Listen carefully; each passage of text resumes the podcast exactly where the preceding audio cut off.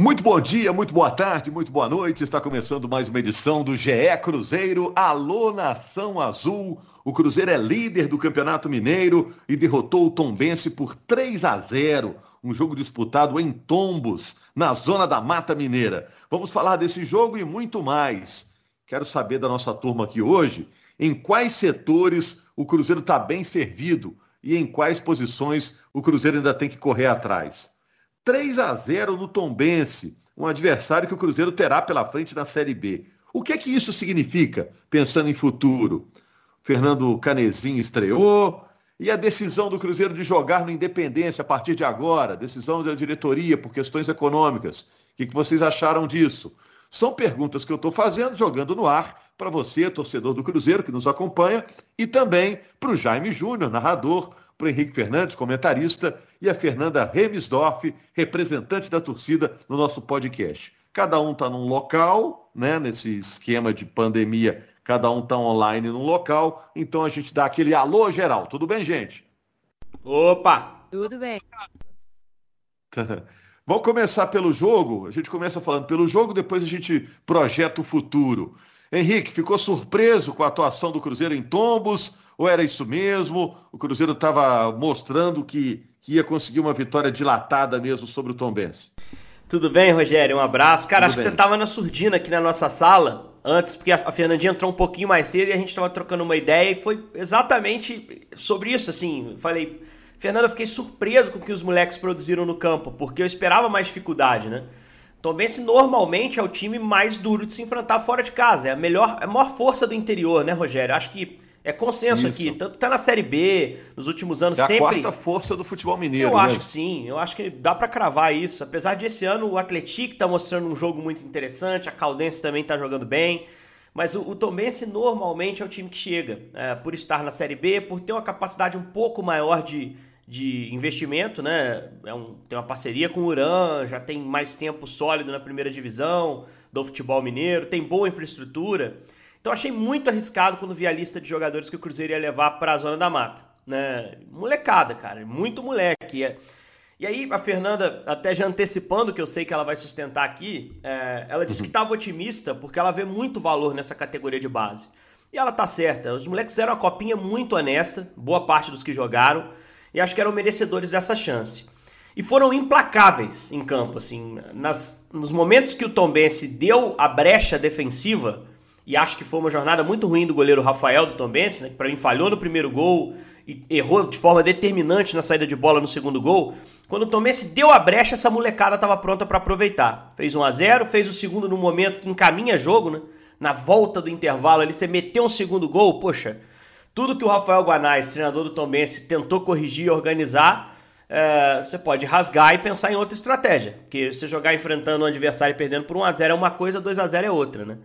E no momento de alguma instabilidade do Cruzeiro, apareceu a, a figura do Danny Viz, que é um goleiro que a gente já tem que começar a conversar um pouco mais sério, porque mostra um potencial gigantesco esse moleque desde a copinha. Então achei muito segura a atuação, mesmo com um time jovem, o, o Rogério e com talentos individuais despontando. O Daniel tá pedindo passagem, cara. O Daniel é um jogador encantador. Isso. Eu acho até que ele se cansa um pouco cedo no jogo, porque ele tá querendo estar tá tão disponível nos minutos que ele tá em campo, né? No início, quer aparecer pro jogo. Meio campista tem que ser assim.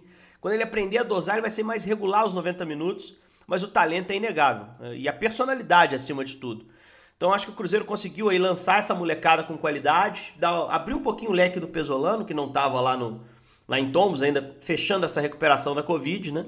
Mas eu acho que, que no, no, final das contas o 3 a 0 foi justo, né? Pela, pela postura dos meninos, um resultado importante para manter liderança e muito legal para dar confiança para essa molecada em início de carreira, Rogério.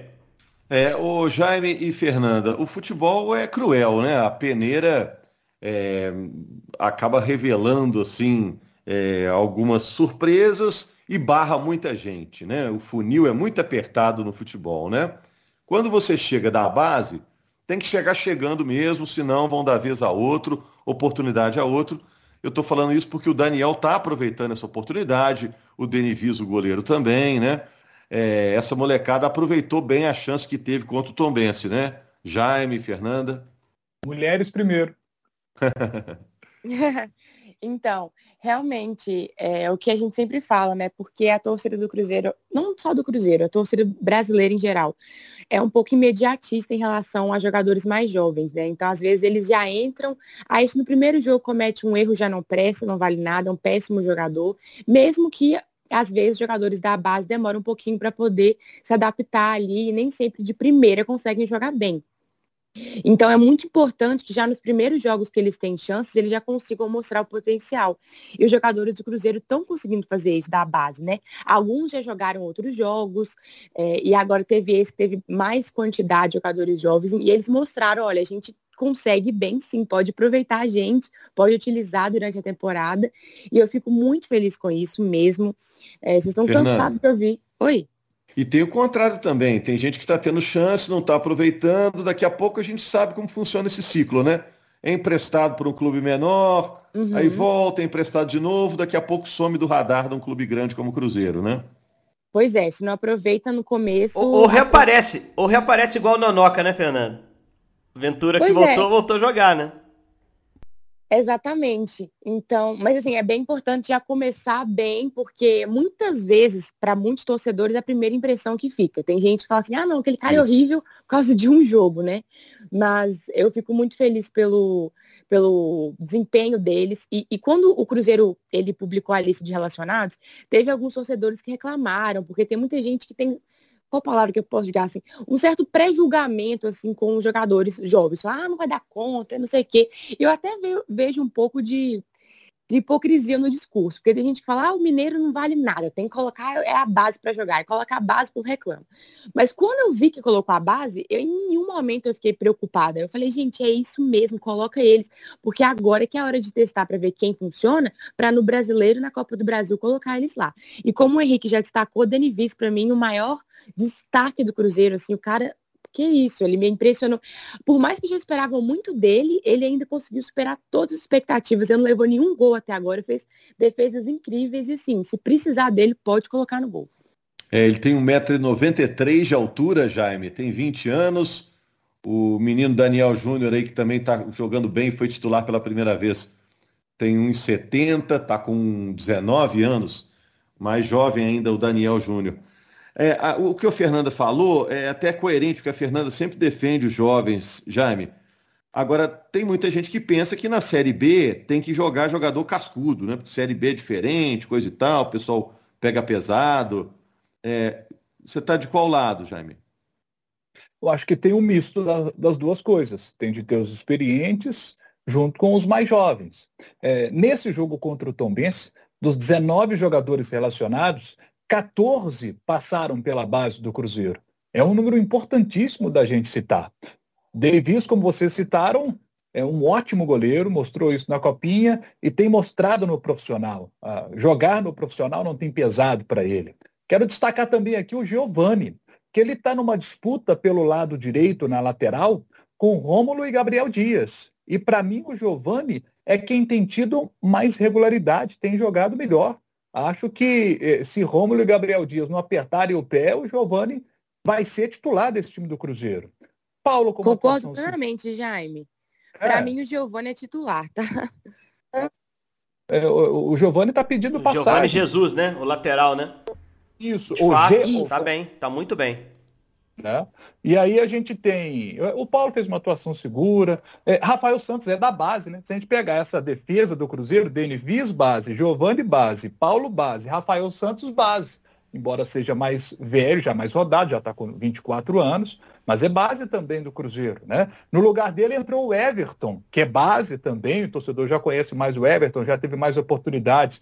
Ageu é um jogador para a gente citar, porque esse meio de campo é Ageu, né? É Mitikov, Ageu e Daniel na base. A gente viu isso na Copinha, vimos jogos aí do Cruzeiro já na base há algum tempo, e, e o Mitkov teve a oportunidade de entrar depois no, no segundo tempo, né? ele entrou no lugar do Daniel Júnior, é, e ali o jogo já estava controlado, estava 2 a 0 estava bom para poder lançar o Mitkov, né?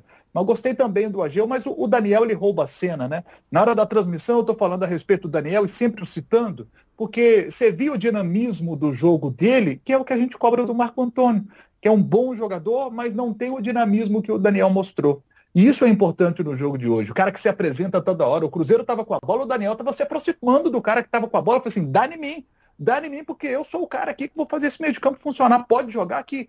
Eu tenho personalidade para poder mostrar a minha bola. E teve personalidade para bater para o gol. E, e aí, é claro, temos de citar a falha do Rafael, mas ele teve o mérito ali de arriscar. E, poxa, gostei muito da garotada do Cruzeiro. Vitor Roque entrou, deu assistência para o gol do Thiago. Thiago tem 20 anos, não podemos nos esquecer, né?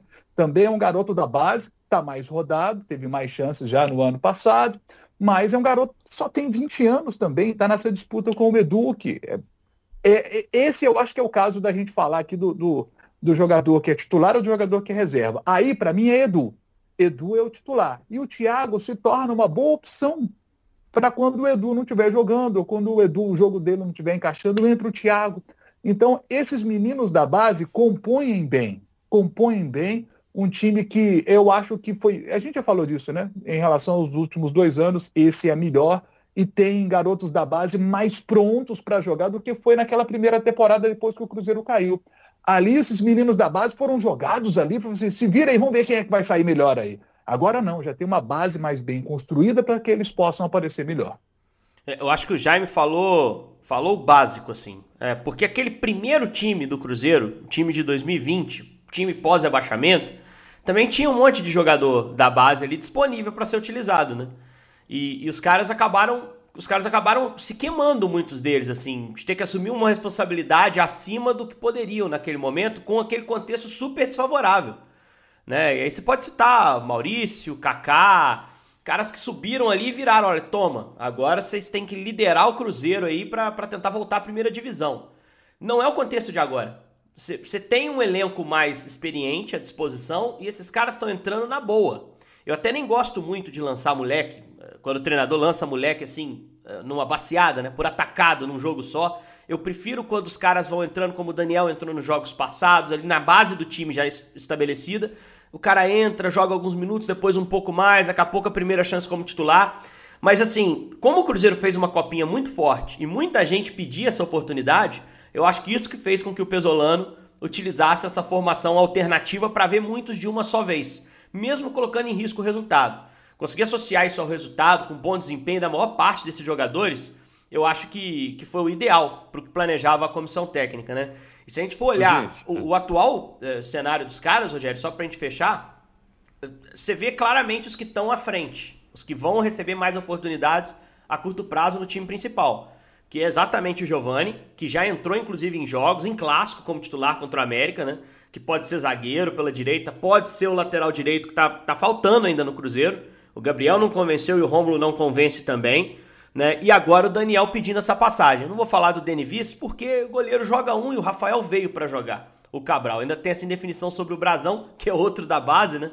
E que se o Brasão realmente for apresentado, fechar tudo certinho, vai ser a reposição imediata do Cabral e vai ficar sem muito espaço o Denivis no primeiro momento. Mas já deu suas credenciais. Então, assim, o processo do Cruzeiro é, acelerou o processo de lançamento desses jogadores mas me parece que paralelamente está muito claro aqueles que vão ter uma sequência e aqueles que vão estar tá treinando com o grupo, eventualmente vão para o banco e vão demorar um pouquinho mais a ter outros jogos. Deixa eu, pegar esse, Paulo, né? deixa, deixa, eu pegar esse gancho aí, ô Jaime. Você pode até começar a falar, é, depois eu quero a opinião da Fernanda também, em quais setores o Cruzeiro está bem servido? É, defesa, meio campo, ataque, onde o Cruzeiro, ó, aqui não precisa contratar ninguém, e qual setor que o Cruzeiro precisa ainda ir ao mercado? Acho que o meio de campo do Cruzeiro está bem servido. Você pegar a posição de primeiro volante, você tem o William Oliveira, que é o experiente, você tem ali o Lucas Ventura, o Nonoca, né? Você tem o Adriano, você ainda tem o Felipe Machado, que pode fazer a função do primeiro volante, né? Ele já foi utilizado nessa temporada na função do primeiro volante ou de um jogador mais à frente, né? Um meio-campista mais à frente. Nessa função do meio-campista mais à frente, você tem ali o próprio Felipe Machado, você tem Giovanni, você tem João Paulo, tem agora o Canezinho. Fez uma boa estreia o Canezinho. Ele dá a pré-assistência Thiago, né? É, boa movimentação já ali. Entrou também com o jogo resolvido, ajuda bastante, mas é, foi uma boa estreia do Canezinho. Então ali o Cruzeiro tem mais opções do meio de campo.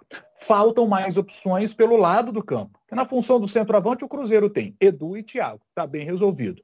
Agora, para o lado do campo, faltam mais opções. Achei que nesse jogo, o, o Bruno José é, o Bruno José, por exemplo, que nas duas últimas partidas foi relacionado e não jogou, nessa ele começou como titular e, e, a gente ainda não tinha citado aqui o Bruno José. Os meninos conseguiram aparecer mais até do, do que ele, né? É, é mas ainda acho que é, um, que, é um, que é um jogador que pode ser bem utilizado na, na temporada, mas para esse lado do campo, né? Vitor Leque, Bruno José, Vagninho, né? Opções aí para o lado de campo. Tem que chegar mais um.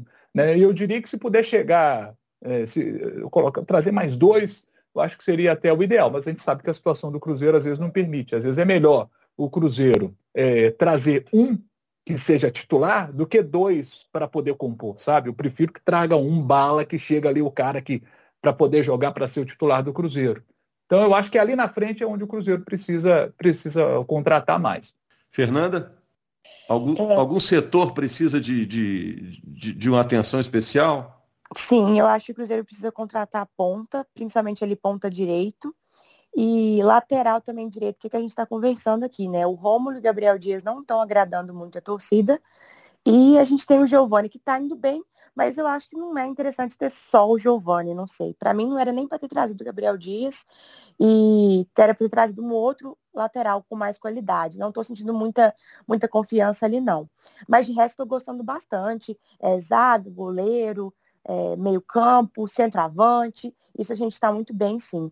Inclusive, eu fiquei muito feliz com a atuação do Thiago nessa última partida, que ele é um jogador que eu gosto dele, mas eu vejo que ele recebe bastante crítica, né? Porque nem sempre ele consegue fazer gol. Mas eu gosto do jeito que ele aparece na, na, nas partidas, né? Nos jogos. E ele conseguiu dar uma assistência, fazer um gol e ainda é, movimentar bastante o jogo. Então eu fiquei muito feliz pelo gol dele, achei super merecido. E, enfim, a gente está muito bem ali nessa questão. é, o pessoal ainda vai fazer uma estátua para Fernanda lá na porta da Toquinha, tá? Fernanda Defende a turma da base, né, Fernando? Demais. Cara, mas é o caminho mesmo, né? Para sair até da bancarrota financeira. A gente fala isso há três anos, né, Fernanda? Assim, pô, se você não é. lançar o moleque, não valorizar e não vender bem esse menino, é, o Cruzeiro não vai caminhar. Né? É. Bem verdade Nessa era agora... de investidores, isso vai ter cada vez mais importância, Uma... né, Henrique? A valorização da e base, aqui, né? Eu, eu, associo muito o Cruzeiro ao Botafogo, estão vivendo o mesmo momento. O Botafogo também está fazendo algo semelhante. O Botafogo jogou um clássico no fim de semana contra o Vasco Fechou o jogo com cinco ou seis jogadores da base também. Então, assim, é, com o gestor proprietário do, do futebol do clube, que é o caso de Cruzeiro e Botafogo hoje no Brasil, existe uma, uma força maior ainda para se colocar o jogador da base. E o Pesolano tem que entender isso. Assim como o é, é Botafogo é lá que vai ter um novo treinador, tem que entender isso, porque isso é. vai ser imperativo, né? É, o investidor quer formar o cara gastando pouco, descobrir um talento num clube pequeno e depois vender caro usando isso. a prateleira de um clube grande, né?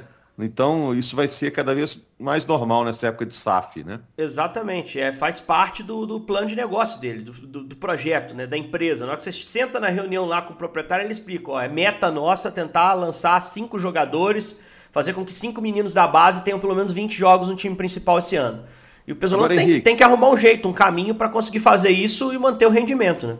Agora, nessa mesma mesa aí que você está propondo aí do pessoal sentar e negociar, se você pudesse contratar só um jogador para o Cruzeiro, de uma posição, tivesse aí uma, é uma bala de prata que você vai usar, você usaria para qual posição? Um ponta, um jogador mais experimentado, estilo Vagninho, assim, né? Um jogador que tenha agressividade para jogar aberto. Eu acho que falta isso no elenco ainda. Você tem Vagninho e Bruno José com esse perfil. O Rock é muito novo. É, senão a gente vai cair naquele erro que eu acabei de falar da primeira temporada do Cruzeiro na B, de entregar 10 pro Maurício falar, se vira, moleque. Maurício com 19 anos, cara. Sabe? Só se for muito talentoso. Esse cara tem que ser um suporte de grupo. Tem que aparecer na boa, sem a pressão. É, então acho que tem que trazer um cara mais experimentado para a ponta. Ô, Rogério, só para não ficar sem comentar sobre isso, porque na, na semana passada eu falei muito sobre isso, a gente tocou muito nesse ponto, da falta de um time base para o Pesolano. Esse jogo é, contra o Tombense foi excelente para lançar a molecada, mas foi mais uma oportunidade perdida para se lançar um time titular e dar sequência. São coisas difíceis de você fazer ao mesmo tempo, eu diria que quase impossíveis. Mas eu acho que é prioritário para o Cruzeiro tentar chegar no dia 23 contra o Sergipe com um time que se conheça, que tem entrosamento, um time jogado e não com minutagem para jogador. Porque para o João Paulo, por exemplo, é, é, ele vai lá, tem quatro jogos completos na temporada. Um jogando como meia por dentro na esquerda, um como ponta, um como meia pela direita. sabe? E, e, do lado dele com o Marco Antônio num jogo, no outro jogo com o Giovanni, no outro jogo, sabe? O cara não vai desenvolver entrosamento. Isso faz parte. E eu sinto falta disso nesse trabalho do Cruzeiro no início, que é um trabalho muito bom, tá? É o melhor início de temporada em muito tempo do Cruzeiro. O Cruzeiro não liderava o estadual, se não me engano, desde 18, né? Então, assim, é, é, é, uma campanha muito forte, não há dúvida disso. Seis rodadas, você ganhar cinco jogos e perder um clássico que teve um cara expulso com 20 minutos, você tava melhor. E era para estar tá ganhando o jogo nessa altura, porque tinha feito um gol mal anulado. É um ótimo início de temporada. Mas eu ainda sinto falta de, de ver uma cara no Cruzeiro. Eu sei que o Jaime também sente que a gente falou na semana passada, né? E perdeu mais uma chance aí de, de mostrar essa cara. Por outro lado, ganhou um monte de moleque aí com confiança jogando bem. Eu acho também que agora ele deu uma, ele deu essa poupada no time, pensando o seguinte, fisicamente para chegar bem para o jogo do dia 23, por causa da sequência meio de semana e fim de semana, ele deu uma segurada agora no fim de semana e agora eu espero o seguinte: Uberlândia quinta-feira, Vila Nova no domingo, são dois jogos em casa, dois jogos em Belo Horizonte. Esses dois jogos ele tem que agora ele tem que estar tá na cabeça dele quem é o time titular botar esse time titular contra o Berlândia, contra o Vila, para poder chegar com esse mesmo time titular contra o Sergipe. Aí ele faria três jogos seguidos com o time titular, sabe? Período de experiências tem que ter acabado, né? Agora contra o Berlândia, contra o Vila Nova e contra o Sergipe, é o titular. E, e, e para mim, por exemplo, é, não pode ser de outra forma. Aquele lado esquerdo do Cruzeiro, por exemplo, é Rafael Santos de lateral, João Paulo de meia esquerda, Vagninho lá pela canhota. Esse lado esquerdo não pode mexer, que já deu muito certo. O lado direito ele pode quebrar um pouquinho mais a cabeça, né? É, para mim, Giovani, lateral direito. Para mim, Giovani tem que ser o lateral direito titular da equipe do Cruzeiro. Né? Quem vai ser o extremo pelo lado direito? Essa é uma situação que ele está tendo mais dor de cabeça. Né? Porque o Bruno José, é, que eu acho um bom jogador, mas ainda não, não engrenou nessa temporada. Mas eu acho, tá eu acho que hoje é o Picolomo, hein? Hoje é o Picolomo, é, que ganhou ponto também lá em Tombos, né? Porque ele não tinha jogado é. a rodada anterior, estava cumprindo suspensão contra o Democrata, estava tava fresco. O, o Pesolano mandou levar o cara para Tombos, ele jogou bem, meteu um gol.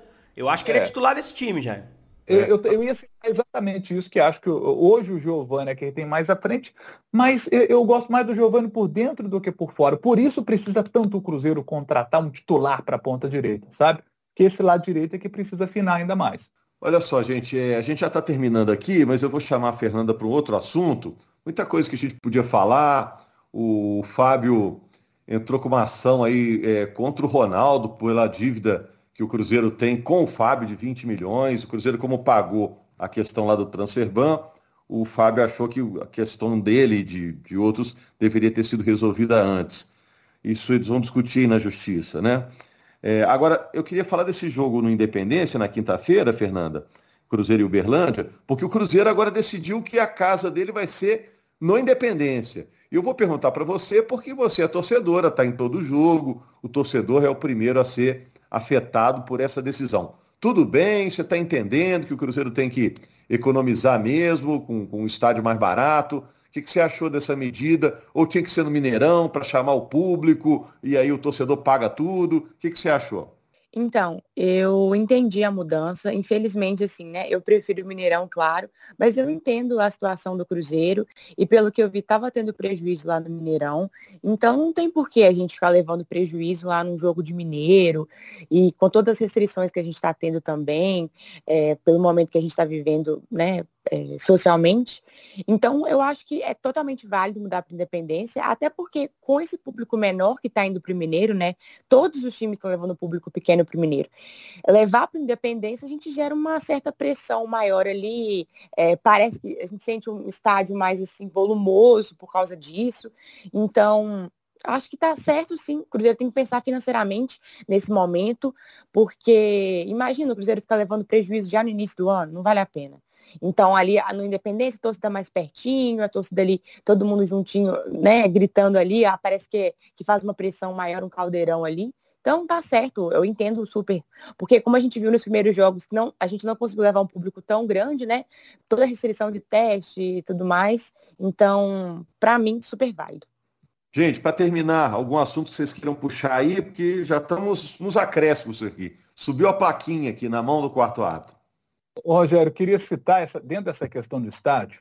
É, ô, gente, hoje nós estamos pagando gasolina de R$ reais.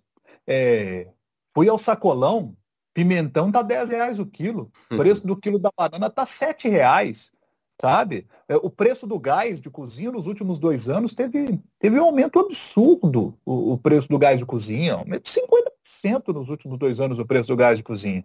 Então, esse contexto geral a gente tem que abordar também. O torcedor do Cruzeiro está fazendo esforço. A gente viu que o Cruzeiro, o torcedor do Cruzeiro triplicou o número de sócios desde a chegada do Ronaldo era, era de 10 mil, hoje já passa de 30 mil. Então o torcedor do Cruzeiro faz esse esforço, quer abraçar o time, mas para abraçar o time você tem que entrar no estádio. Para entrar no estádio é caro, porque o Mineirão é mais caro. Então você joga no Independência, que é um custo mais barato, você vai, tá, vai ter menos gente lá. O Mineirão cabe, o Independência cabe em é, 22, 20, 21 mil e pouco, né? É, três vezes mil do que o Mineirão. É, mas, poxa, é, o Independência, quando está cheio, vira um caldeirão. Porque ali o estádio é fechadinho, né? Tem, é uma ferradura quase todo fechado, né? Mas faz um frisson ali dentro. Então, a torcida do Cruzeiro pode meter uma baita de uma pressão ali dentro no, no Independência com o público na casa dos 20 mil. Botar 60 no Mineirão é mais difícil, né? Então, eu acho que o Ronaldo acerta ao levar o público para o Independência. Agora, Começa a Série B do Campeonato Brasileiro, o público vai melhorando, a torcida vai empolgando porque a campanha tá boa, Cruzeiro fazendo boa campanha, tá lá em cima na tabela do campeonato, aí com esse entusiasmo é normal mais pessoas quererem ir ao Mineirão. E aí, né, você tira o jogo do Independência e leva o Mineirão, porque você tem uma demanda maior de público. Então eu acho que nesse primeiro momento tá certo, Ronaldo. Tem que pensar no bolso mesmo e levar o jogo para o Independência. É, e só para fechar. Henrique, para fechar. É, só, só a gente fazendo um diagnóstico do que é o campeonato nesse momento. A gente chegou à metade da primeira fase, né, gente? E objetivos dentro do campeonato têm que ser observados. Primeiro, classificação, o Cruzeiro vai estar tá dentro. Vai estar tá na, na, semifinal. Vou ficar muito surpreso. O Cruzeiro já chegou em 15 pontos. Se ele não conseguir a pontuação para classificar, que gira em torno ali de 20, eu vou ficar muito surpreso. Tem jogos, cinco jogos para isso ainda. O Cruzeiro vai estar tá dentro. E acho que é muito provável que esteja em primeiro ou segundo. E aí tanto faz ser primeiro ou segundo, né? A gente tem que citar que o regulamento mudou, não tem mais vantagem na final para o primeiro colocado, para a melhor campanha. Então o Cruzeiro, ficando em primeiro ou segundo, ele chega à semifinal com a vantagem da, do placar agregado, né? De vitória e derrota pela mesma diferença de gol, dois empates. É, ele ficando em primeiro provavelmente foge do clássico, se bem que o América hoje está até fora do G4, então tem que estar tá olhando essa situação, mas de toda forma joga esse clássico com vantagem. É, e o Cruzeiro ficou numa posição confortável nesse momento de campeonato, até para o clássico do dia 6 contra o Atlético. Né? Se tem aquela questão até do orgulho né, de tentar terminar na frente desse rival, o Cruzeiro hoje joga por um empate, tem dois pontos em relação ao Atlético. É, é uma campanha muito forte, muito boa do Cruzeiro, um cenário muito positivo. E tudo que você conseguir colher de positivo, melhor campanha da primeira, pode ser simbólico, gente, mas isso ajuda a construir time confiante e ajuda a preparar para a Série B, que é a principal competição do ano. Então o Cruzeirense tem que desfrutar esse momento e perceber no time é, que está se formando as características que podem levar o time à Série A. Eu, naturalmente, estou bem otimista, acho que faltam ajustes, falta definir esse time titular. Para mim, é, é a única reparação que eu posso fazer o trabalho do Pesolano, que deu provas que nesse fim de semana que, que é muito bom, né? Porque ele conseguiu preparar todo mundo no mesmo nível, os moleques foram lá, um time todo mexido, fizeram um jogo com cara, com padrão, com eficiência e voltaram com os pontos, Rogério. Aí um último detalhe aqui, Uberlândia, cinco pontos, nono colocado. Vila Nova, cinco pontos, décimo colocado. São equipes que estão apenas um ponto da zona de rebaixamento, que tem o Patrocinense com quatro, o Pouso Alegre com dois. Uberlândia e Vila, os dois próximos adversários do Cruzeiro. Jogo em BH, no Independência. Grande oportunidade para o Cruzeiro fazer os seis pontos nesses dois jogos e seguir tranquilo na ponta do campeonato podendo até abrir uma vantagem para o segundo colocado. É isso aí, valeu Jaime, valeu Fernanda, valeu Henrique, obrigado a você, torcedor do Cruzeiro, eu sou Rogério Correia, fiquei aqui só distribuindo a bola para o povo, Cruzeiro animado, ganhou do Tombense 3 a 0 um adversário que o Cruzeiro terá pela frente na divisão de acesso, mesmo o Cruzeiro usando um time alternativo, conseguiu uma vitória com folga no placar. E sexta-feira estamos aqui no GE Cruzeiro em mais uma edição para falar de Cruzeiro e Uberlândia, o jogo de quinta-feira no Independência. Grande abraço, gente. Obrigado aí, Nação Azul.